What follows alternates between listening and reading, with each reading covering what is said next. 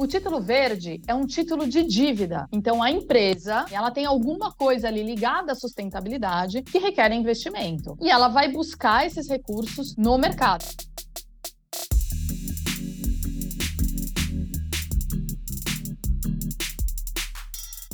Fala pessoal, aqui quem vos fala é Wagner Lopes, fundador do grupo WBio Energy, empresa de gestão de energia sustentável. Está no ar nosso podcast querido e mais inovador do mundo dos negócios, Conversas Sustentáveis.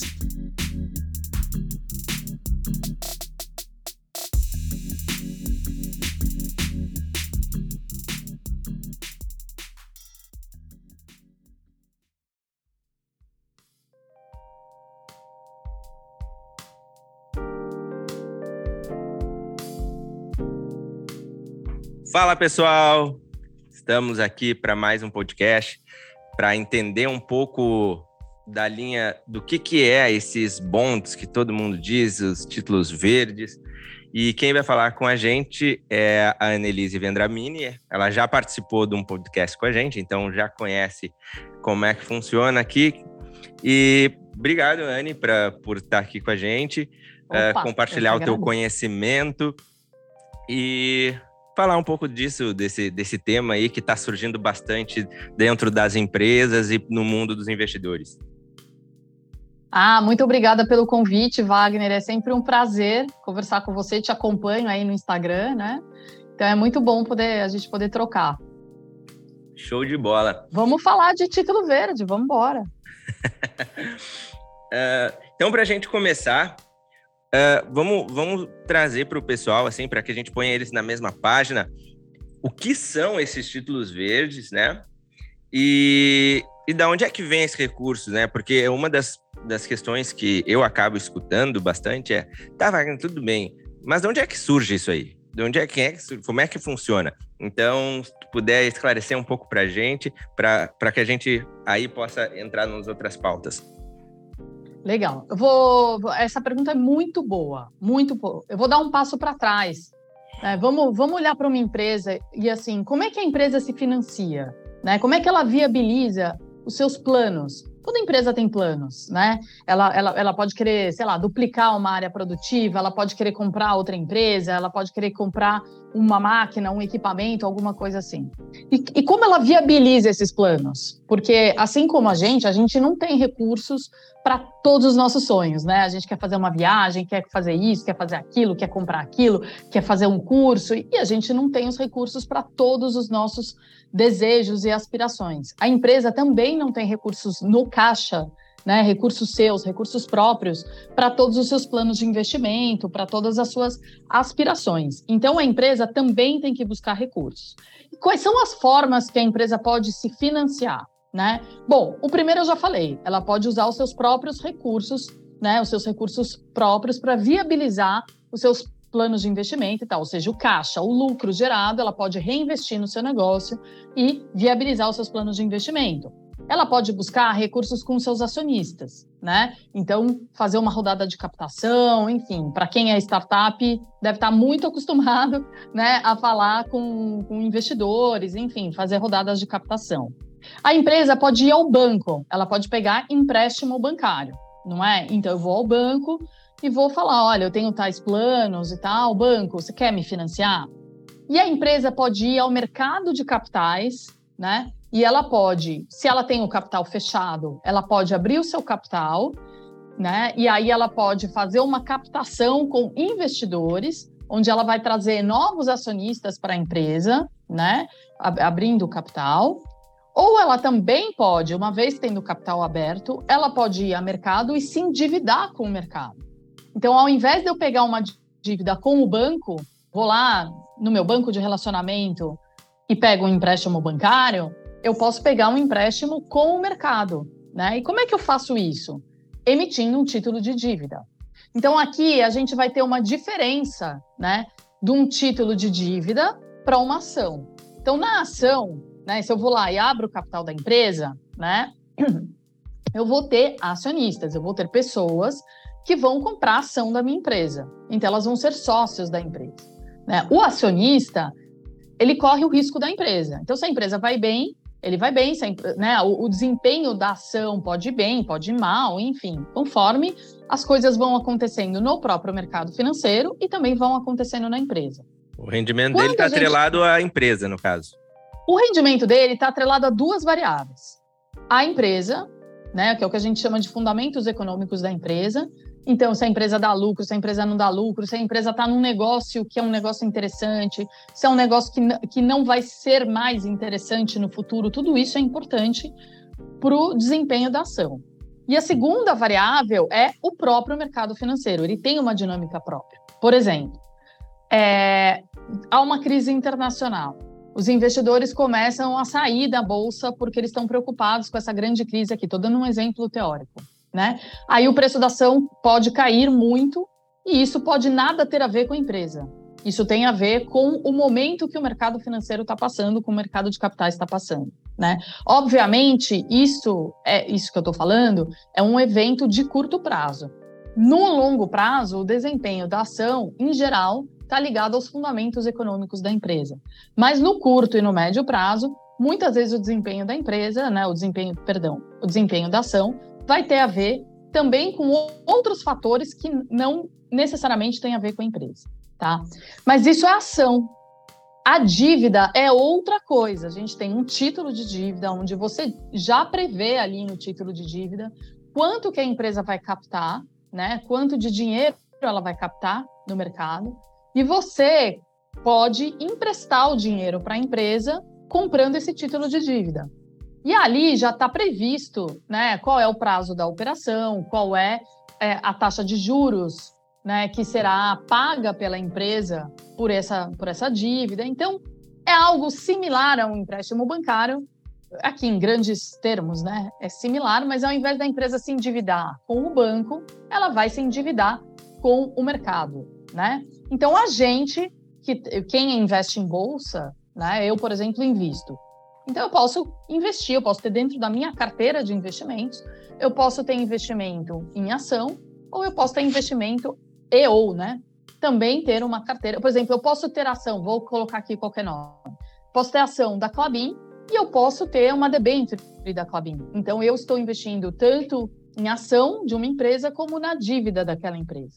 A diferença é que no título da dívida, os termos financeiros eles são determinados. Então, você sabe qual é os juros, enfim, isso já está, o prazo da operação, isso já está estabelecido né, naquele título que foi emitido, por exemplo, uma debênture. No caso da ação, não. Né? No caso da ação, isso vai oscilar, como a gente sabe bem qual é o mercado de ação. Muito bem. Isso posto, o que, que é o título verde? O título verde é um título de dívida. Então, a empresa né? Ela vai, ela tem um projeto de investimento qualquer, falando aqui especificamente do verde.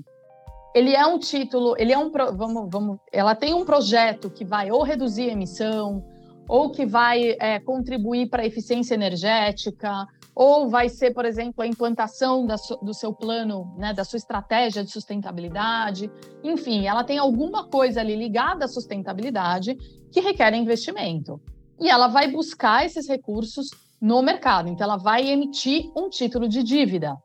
Esse título de dívida poderia ser um título tradicional, poderia ser uma debenture, por exemplo, né? Mas, como está atrelado a um tema de sustentabilidade ou um assunto, por exemplo, mais tradicional, como redução de emissões de gás de efeito estufa, a empresa pode pensar assim: hum, ao invés de eu emitir uma debenture tradicional, eu vou emitir uma debenture verde por exemplo, um título de dívida verde. Então, ela vai a mercado e ela pode dizer: mercado, eu vou emitir uma debenture, ou mercado, eu vou emitir uma debenture verde, né? Que seria um título verde. Qual é a diferença nesse caso? No título de dívida verde, o recurso captado ele tem que ir para esse projeto verde, né? Normalmente ele está associado à redução de emissões de gás de efeito estufa, mas ele pode ser alguma outra coisa ambiental, ele pode ser, geralmente, ele, ele é associado mais à agenda ambiental. A agenda de sustentabilidade é mais especificamente ambiental, tá? Então, esse dinheiro captado no mercado, ele tem que ser aplicado para aquilo que a empresa foi a mercado dizer. Então, eu vou ao mercado e digo, mercado, eu quero é, é, implantar aqui esses projetos de energia renovável. E para isso eu preciso captar 500 milhões de reais aqui no mercado, tá? É, vai ser um prazo de, sei lá, cinco anos, com uma taxa de juros. Aí tem um processo aí, né, é, de estabelecimento dessa, dessa taxa de juros, mas está aqui. Aí, é, são essas as configurações dessa operação. Então, esses recursos, eles vão ser utilizados para este projeto de energia renovável. Então, de quem é o dinheiro? Né? Da onde vêm esses recursos? Esses recursos vêm do mercado, né? Vêm das pessoas que estão operando no mercado, os diferentes tipos de investidores que estão no mercado. Então, a gente tem os fundos de investimento, a gente tem os fundos de pensão, a gente tem as seguradoras que estão no mercado também operando as suas reservas, a gente tem pessoas como você e eu que também temos investimento, né? Então a gente tem uma miríade ali de investidores que diariamente, né, ou sei lá, com alguma frequência entram no mercado para fazer os seus investimentos. Então eu posso comprar moeda, eu posso comprar, né, como eu falei, ação e de título de dívida corporativo.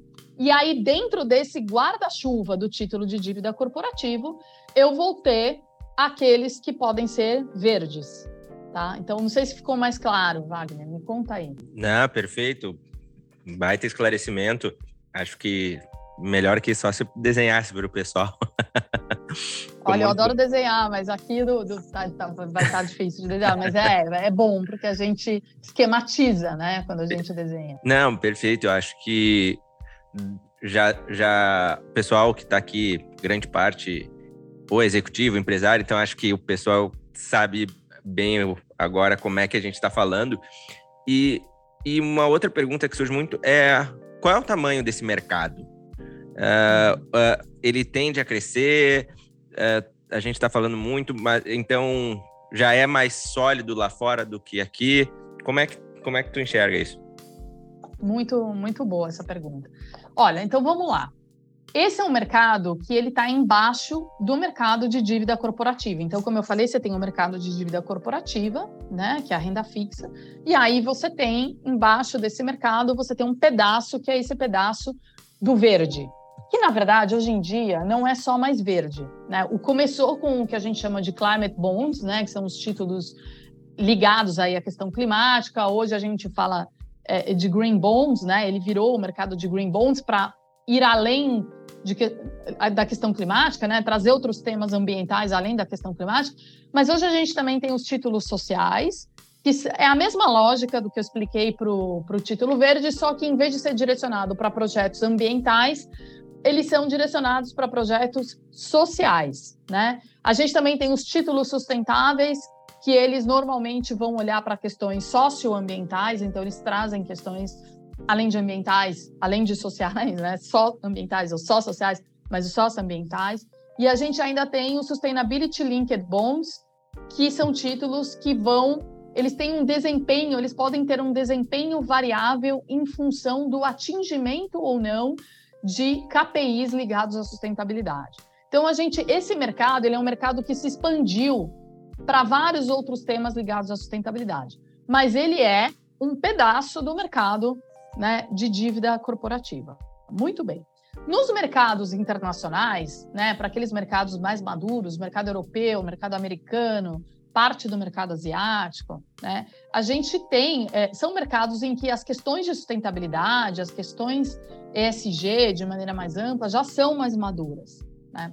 O último número, a última estimativa que a gente tem é de 2021 eh, das emissões de títulos verdes somaram, é que é o grosso desse mercado. Eu falei do social, falei do, de sustentabilidade, o Sustainability Linked Bonds, mas esses ainda são marginais. O grosso desse mercado, mais ligado a temas ESG, é de fato os títulos verdes, por duas razões. Primeiro, porque ele é o mais antigo, as pessoas conhecem mais. Segundo, porque em geral é mais fácil você medir, né?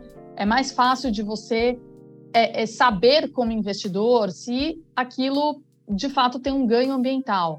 Porque é mais fácil a gente medir tonelada de gás de efeito estufa, metro cúbico de água, né? Dando aqui alguns exemplos, são números, então é mais fácil é, e você, do que questões sociais, às vezes, que podem ser um pouco mais qualitativas.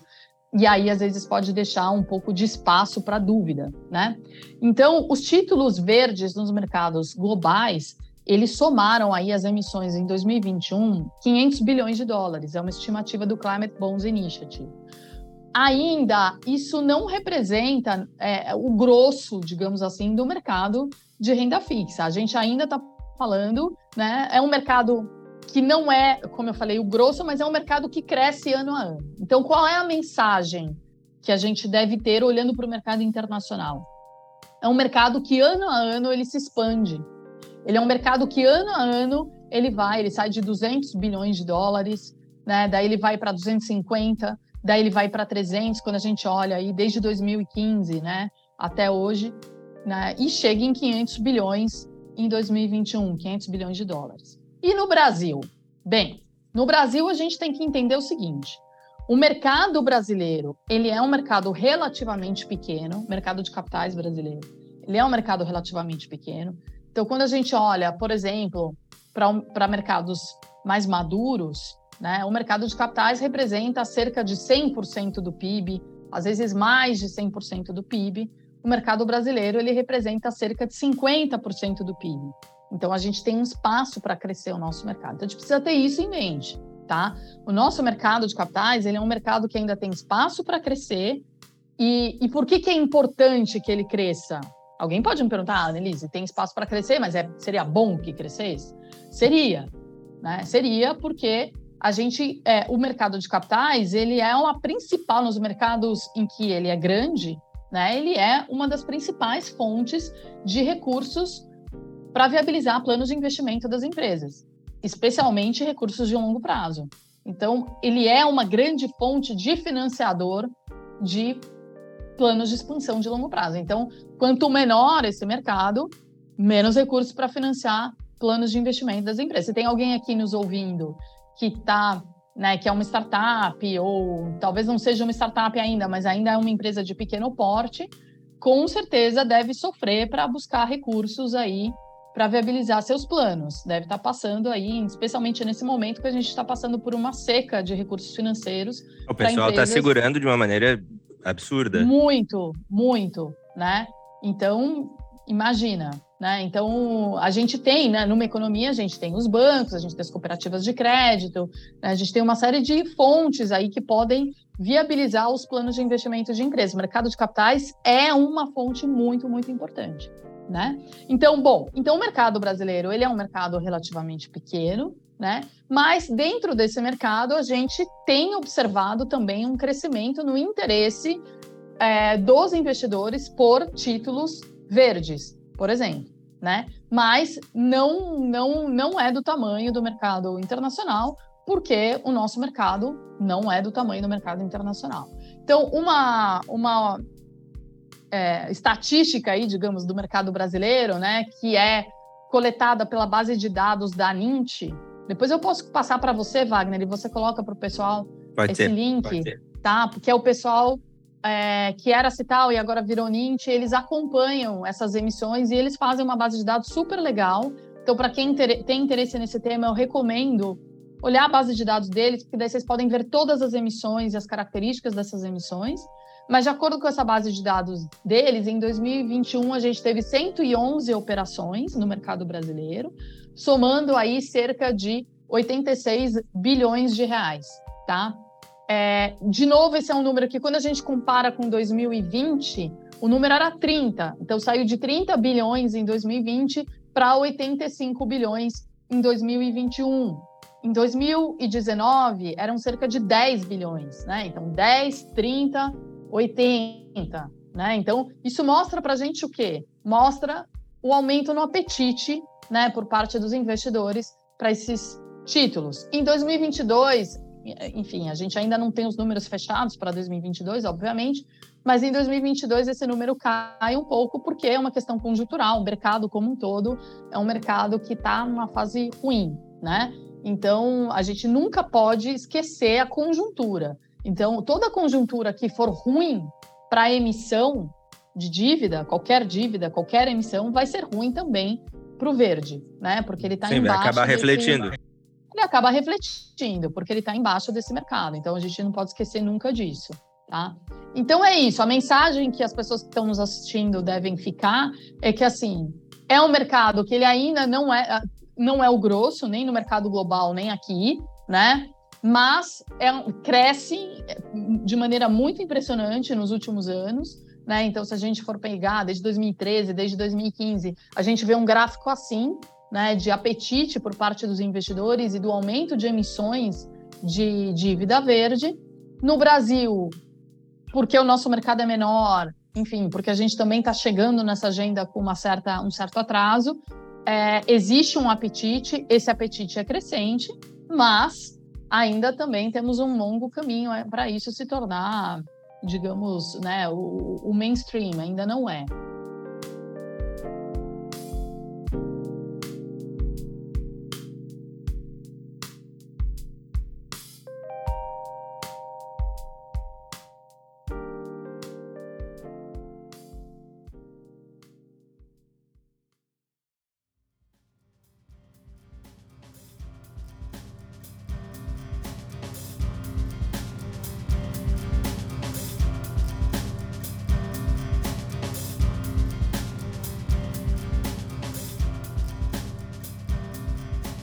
O, o que que tu acha uh, uh, que os investidores eles precisam enxergar mais para que a gente tome um pouco mais de uh, aumente na verdade esse esse canal de, de títulos verdes aqui no Brasil? Olha, primeiro tem as pessoas precisam conhecer. Esse é um produto financeiro como outro qualquer. Vamos, vamos, vamos tirar aqui qualquer leitura de sustentabilidade ou qualquer coisa assim, olhando de um ponto de vista factual, objetivo, o que é isto? Isto é um produto, né? Um produto financeiro.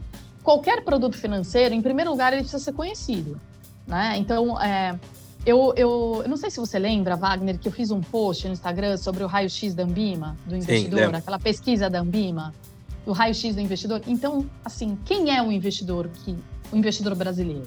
Vamos tirar os grandes fundos de pensão, os grandes investidores institucionais, porque esses conhecem, né? Eles, têm acesso a vários produtos financeiros e eles conhecem vários tipos de produtos. Vamos para o investidor comum, né? O investidor brasileiro, quando ele investe, né? Porque o que o raio-x da Ambima nos mostra é que a gente ainda não tem uma cultura de investimento no Brasil, né? Então, da, da amostra deles ali, 75% não investe.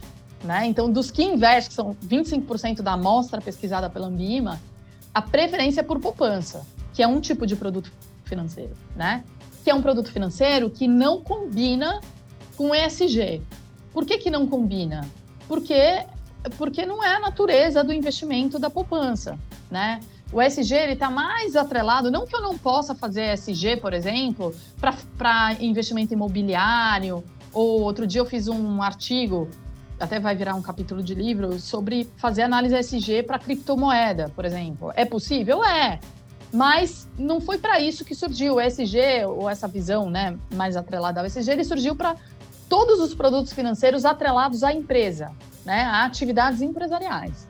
Então, que, quais são os produtos financeiros que estão atrelados a atividades empresariais?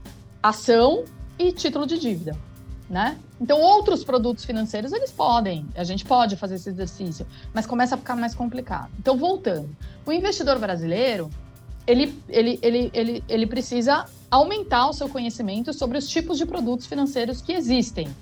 Dentre eles, existem os verdes, os sociais e por aí vai, né? Quando a gente fala de título de dívida corporativo, de novo, vou tirar a questão de sustentabilidade.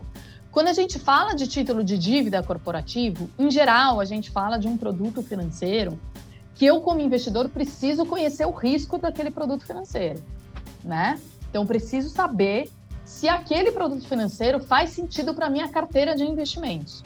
Porque o investimento sustentável, o investimento responsável, enfim, como queiramos chamar, ele está a serviço de uma estratégia de investimentos. Então, tenho uma estratégia de investimentos. Sei lá, eu, Annelise, essa estratégia de investimentos, para que, que ela serve? Não, sabe o que, que é? É que eu quero me aposentar, então estou fazendo aqui uma estratégia de investimentos para construir um patrimônio para minha aposentadoria. Ou essa é minha estratégia de investimentos para eu poder pagar a faculdade dos meus filhos. Eu tenho dois filhos, então estou juntando dinheiro para. Eu não sei. É, ah, é para eu comprar um apartamento. Ah, é para eu. Não sei qual é a estratégia de quem está nos ouvindo aqui, mas você tem uma estratégia de investimentos, então você precisa pensar a que, que ela serve. E aí pode ser que a questão da sustentabilidade faça sentido para essa sua estratégia de investimentos, porque ah, além disso, eu quero trazer aqui aspectos ESG, né? Eu quero trazer aqui aspectos de sustentabilidade porque faz sentido para mim. Tá legal. Então, dentro dessa sua estratégia de investimentos, como vai ser a sua carteira? Ah, eu vou ter um pouco de ação, eu vou ter um pouco de título do governo, eu vou ter um pouco disso, um pouco daquilo. Talvez faça sentido você ter um título de dívida corporativo. E aí pode ser que faça sentido ter um título de dívida corporativo sustentável, né? Ou verde, ou social, ou qualquer coisa. Então, tudo que a gente vai pensando em termos de mercado, a gente precisa pensar em ofertantes e demandantes, né? Quem demanda esse título? Os investidores. Quem são os investidores? Ah, podem ser de várias naturezas. Eu posso ter, como eu estava falando, os fundos de pensão, eu posso ter, né, as seguradoras, eu posso ter, enfim, a gente tem inúmeros perfis de investidores, até pessoas comuns como eu e você, né? Então, é, esse, esse grupo de investidores precisa demandar esse tipo de produto financeiro. Essa demanda é crescente, mas ela é crescente, sobretudo, pelos grandes investidores institucionais. Né? Não os investidores pessoas físicas, não são eles que estão demandando isso.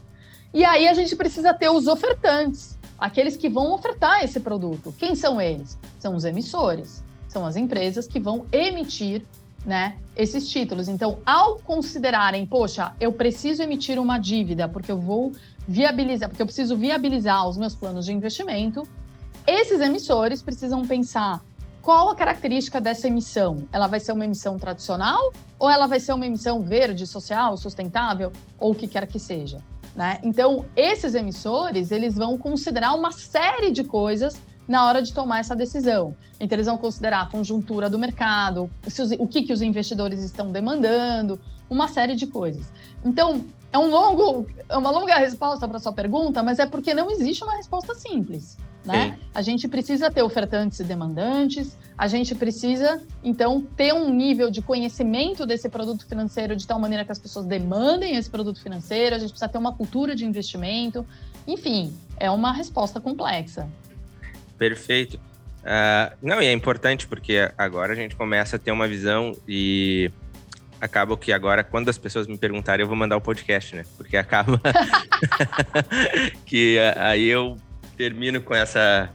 Eu digo que algumas vezes eu crio alguns conteúdos, é só para as pessoas não me perguntarem mais aquele assunto. Eu falo, ó, oh, cara, tá aqui o que eu penso, se tu quiser olhar, é isso. uh, deixa eu te fazer uh, uma última pergunta, já uh, botando com as considerações finais. O... Quem é que tem, ou quem é que pode ter acesso a esse mercado? Como é que funciona? só grandes players? quem é que hoje pode trabalhar com isso? Quem tem é, perfil para uma emissão de dívida corporativa no mercado de capitais. Ou seja, grandes, né, em geral, grandes empresas. Por quê? Porque é caro você fazer uma emissão. Né? Você tem que ter toda uma estrutura de emissão. Estou falando de emissão. Pensa numa debenture. Esquece verde. Pensa numa debenture. Quem tem condição de fazer uma emissão de debenture? No mercado doméstico ou no mercado internacional? É este ator que vai ter as condições para fazer uma emissão verde ou não, tá? Por quê? Porque você tem que ter underwriter, você tem que ter advogados. Estou falando de uma emissão. Se ela é verde ou não, o custo para ser verde, o adicional, digamos assim, um eventual custo adicional por ser verde, ele é muito pequeno. Não é isso que torna essa emissão característica, digamos assim. Aí você pode me perguntar, tá, mas que custos adicionais seriam esses para ser verde? Acho que é importante a gente dizer aqui. Você precisa ter uma, uma segunda opinião quando você faz uma emissão verde. Né? Em inglês, a gente usa o termo second opinion. O que, que significa isso? Significa que uma empresa é, respeitada vai analisar essa, esse, esse, o que você está dizendo que você vai fazer com esse recurso e que ele é verde, né? Então, por exemplo, ah, eu vou usar os recursos, eu dei aquele exemplo, vou captar 500 milhões para minha para investir aqui em energia renovável. Então essa empresa vai analisar o seu plano de investimentos, para ver se ele realmente é renovável, se realmente vai ter um ganho ambiental, né? Aquele que você está dizendo para o mercado que vai ter esse ganho e por isso você vai fazer uma emissão verde. Então você tem esse processo adicional, digamos assim, de validação, né, de análise por uma terceira parte especializada em questões de sustentabilidade. Ah, Annelise, é caro? Não, não é caro. Ah, encarece a, a emissão? Não, não encarece a emissão, não inviabiliza a emissão, os custos são marginais. Então, no fundo, a gente está falando de uma emissão, ponto. Tá? Então, quem vai ter esse perfil? Quem tem o perfil para fazer uma emissão normal, né? Então, aí, a gente, por quê? Porque não é barato você fazer uma emissão de dívida. Então, você tem que ser realmente uma empresa grande para fazer isso.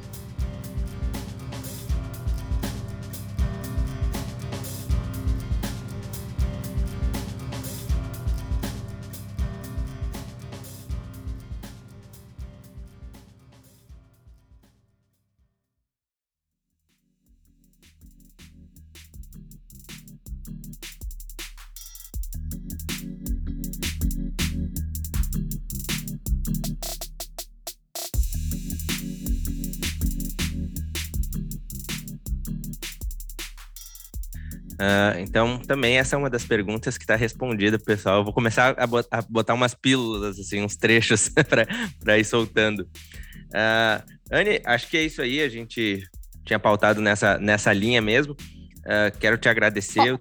Pode falar. Posso só falar mais uma coisinha, Wagner? Claro. É, é, mas isso não significa que as empresas de menor porte não possam buscar. Agora, não estou falando de mercado de capitais, estou falando de banco, que é outra perspectiva, mercado bancário. Isso não significa que as empresas de menor porte não possam buscar recursos é, no mercado bancário tradicional e de cooperativas. Eu tenho conversado, inclusive, com várias cooperativas né, que estão com uma agenda de sustentabilidade, estão tentando criar caminhos. Então, não, não, vamos esquecer que também há esses, né, essas, esses caminhos no mercado bancário e de cooperativas que podem, podem ter linhas interessantes para empresas de menor porte. Agora, eu sei, quem está nos ouvindo aí, com certeza vai pensar, pô, Nelise, mas tá difícil captar recurso aqui no Brasil. E eu sei, eu, eu, solidária, eu sei, eu sei o que vocês estão passando. Perfeito. A gente também está passando algumas operações com o pessoal e estamos lutando aí. Uh, mas, bom, finalizando mesmo, uh, agradeço teu tempo uh, mais uma vez para poder nos esclarecer o que está acontecendo, como é que a gente pode se posicionar nesse mercado e pessoal que nos escutou até aqui, uh, peço que dê o joinha lá para que a gente consiga chegar em mais gente. Valeu, Anne. Se tu quiser deixar um, alguma Valeu. coisa que eu não falei, os teus contatos, é contigo. Obrigada. Não, é sempre um prazer conversar com você, Wagner. Valeu. Até mais, pessoal. Até mais.